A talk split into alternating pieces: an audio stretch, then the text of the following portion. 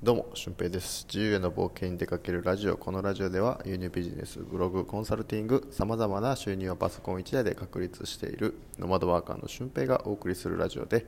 ノウハウや思考方法についてお話ししていきます。えーまずですね、レッツゴー水道橋ラジオさん、えー、美味しい棒ありがとうございます。ということで、えーこちらこそありがとうございます。メッセージをいただきました。はい、こういうふうになんかラジオトークで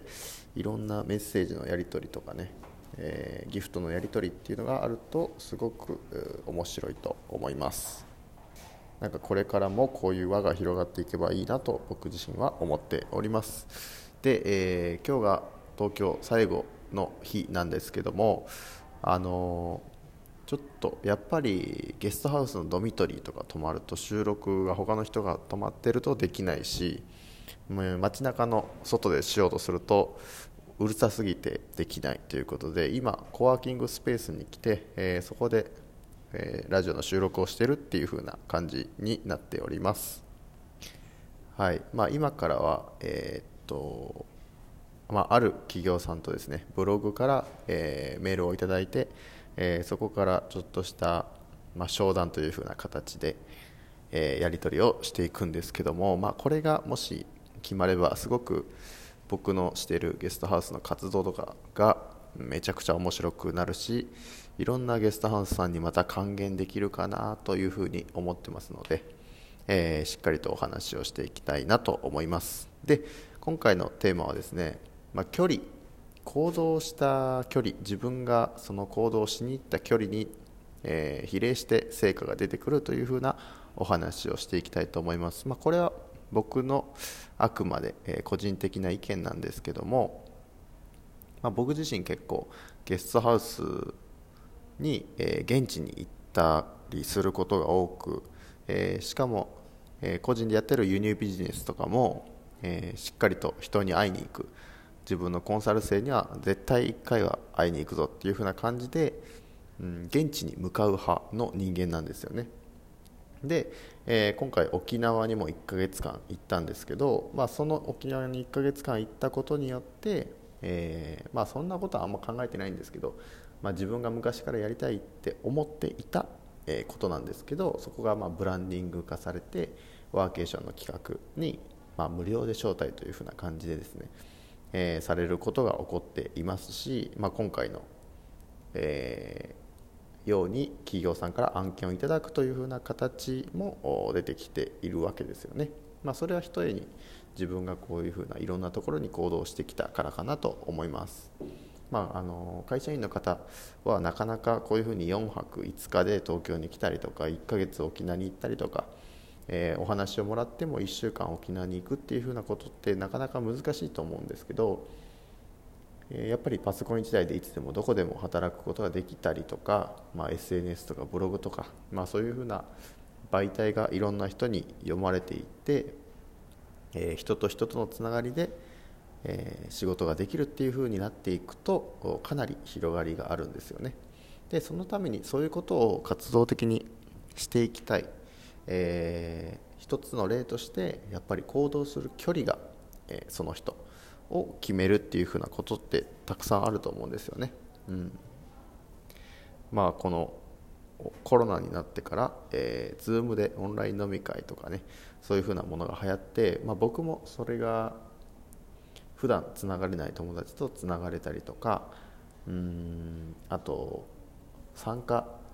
そのオフラインでの参加っていうのは厳しいけどオンラインで場所が離れていても参加できるよっていうふうなこと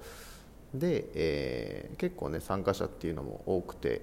そのオンラインっていうのは捨てたもんじゃないなって思うんですけどやっぱりその濃いつながりを求めるのであればやっぱりオフラインで来てくれる人っていうのが一つの指標になると思います。で今回東京のゲストハウスで、えーオフラインのね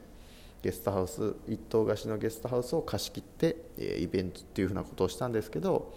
えー9人くらいですかねの人が集まってくださって、えー一緒に飲んだり喋ったりすることができたんですよね。でやっぱりその来てくれた方たちってすごく、まあ、自分で何か動き出そうと思ってるし今の状態では何かダメとかうん、なんかここに来れば得られるものがあるんじゃないかなと思って行動してきてくださってる方がほとんどだったと思うのでうんそこってやっぱりそのその人たちが行動した、えー、距離とかねに比例して成功するんじゃないかなって思うんですよね。まあ、なんなら徳島県から来てくれた後輩もいますし、うん、東京都内だけじゃなくて、えー、近郊の横浜だとか埼玉だとか、えー、そういったところから来て足を運んで一緒に泊まったっていう方もいるんですよね。うんまあ、それぐらいやっぱりなんかここの場所に行けば何かを得られるかも次に何かつながるものがあるかもと思ってうん。来てくれてるんですよね、まあ、それだから僕もまあ頑張って何かをね供給できればいいんじゃないかなとは思ってたんですけどまあ各々がうん実際次何をこう持ち帰ってくれたのかなっていうのは、まあ、今アンケートを取ってる途中なんですけど、うん、楽しみではあります。でまあその例えばこういうことをもとまた次やるときはこういうことをしたいですって思ってるのあればまた来月大阪でそういうふうな会はありますし、えー、まあまたその来月ももしかしたらね開催するかもしれませんのでぜひ、えー、まあ、参加したいぞという方は僕のインスタとかを見て情報をゲットしてみてください、はい、でやっぱり本当に行動する距離とかスピードとかねっていうのが、えー、自分のビジネスを持ったりとかうん何かをこうやりたいことを実現するためにめちゃくちゃ必要だと思います。ね、だって実際インスタとかツイッターとか始めるのって5分あったら自分のアカウントって開設できるんですよね、うん、たったその5分をケチるかどうかっていうのがやっぱり運命の分かれ道になってくると思うんですよね。うん、僕もそのブログとか書いててあ今日はこの一記事書く一記事大体3000字とかそれぐらいなんですけどあ一記事書く元気はないなって。でもまあ500字ぐらいは書いとこうかとか、えー、ブログに貼るどあの画像だけでも見つけておこうかって、えー、思えるかどうかなんですよね。でそれの行動をしてみるとか、うん、とかあと SNS でつながった人と出会ってまた人脈を広げたいと思ったら、まあ、ちょっとでも時間を作って、えー、そこに会いに行くとかね、うん、そういった小さなこととか小さな距離の移動とか、うん、そういうことをこう惜しむか惜しまないかで、えー、またこうチャンスを拾える確率っていうのは高まってくると思いますので、えー、ぜひ皆さんも参考にしてみてください。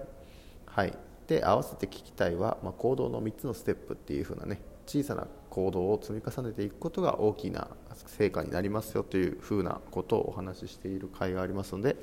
えー、そちらも合わせて聞いてみてください。はい、ということで本日の配信は以上です。また次回の配信でもお会いしましょう。ほなまた。